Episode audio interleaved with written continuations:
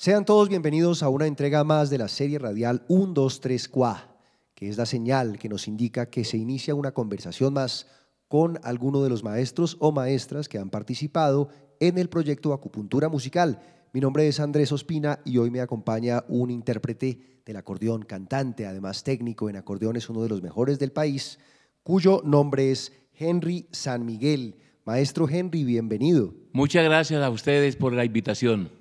Maestro Henry, ¿cómo llegas tú al instrumento? Es decir, ¿cómo empieza este largo romance entre Henry San Miguel y el acordeón?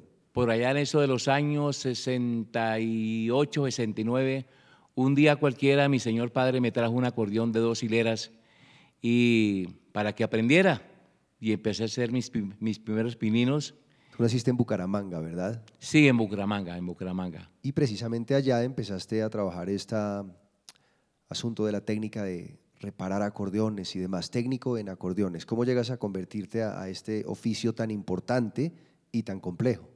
Bueno, yo después de aprender a tocar acordeón tenía la inquietud de, aprender a, a repararlos y afinarlos. Y un día menos pensado en un festival me conocí con el señor Uriel Muñoz, que era un excelente técnico y, excelente músico. Lo invité a mi casa, él un día me invitó al hotel donde estaba hospedado, me dijo que llevara el acordeón que para que afinarle unos pitos, me explicó cómo se hacía y eh, me dio unas pequeñas explicaciones muy elementales y de ahí esa fue mi base.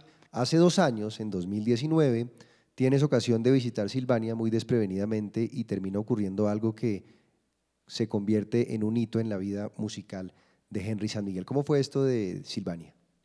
Ah, en el año antepasado, 2019, Poncho Cortés, Alfonso Poncho Cortés, que tiene allí el templo del Vallenato, eh, organizó un festival en tres categorías, juvenil, aficionados y, y mayores. Yo me inscribí en la lista de mayores al principio no estaba muy entusiasmado en ir al festival y a última hora pues fue tanta la insistencia de Poncho que me convenció y fui. Dije, bueno, voy a ir por, eh, así no gane nada, por, por, encontrarme con mis amigos, pasar un día de parranda muy bonito en ese festival, porque los festivales son muy agradables, estar con los amigos parrandeando y recordando muchas cosas, eh, musiquita vieja, nueva, de todo. Eh.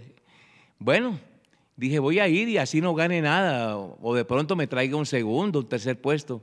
Y me llevo la, sorpresa de que me traigo el primer lugar, y esa fue la, anécdota de, de mi vida musical, que me traje el primer puesto en el Festival de Cundinamarca. Y precisamente de la mano de él vamos a sumergirnos a continuación en las aguas claras del río Tocaimo. Matilde Lina es lo que nos traes para hoy, ¿no?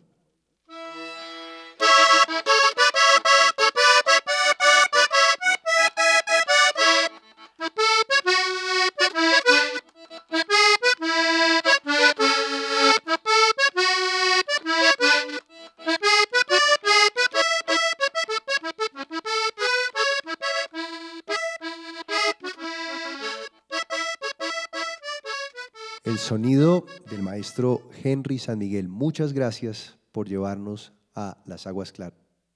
Aidarte, muchas gracias por tenernos en cuenta a los artistas en estos momentos de receso musical y en crisis de pandemia.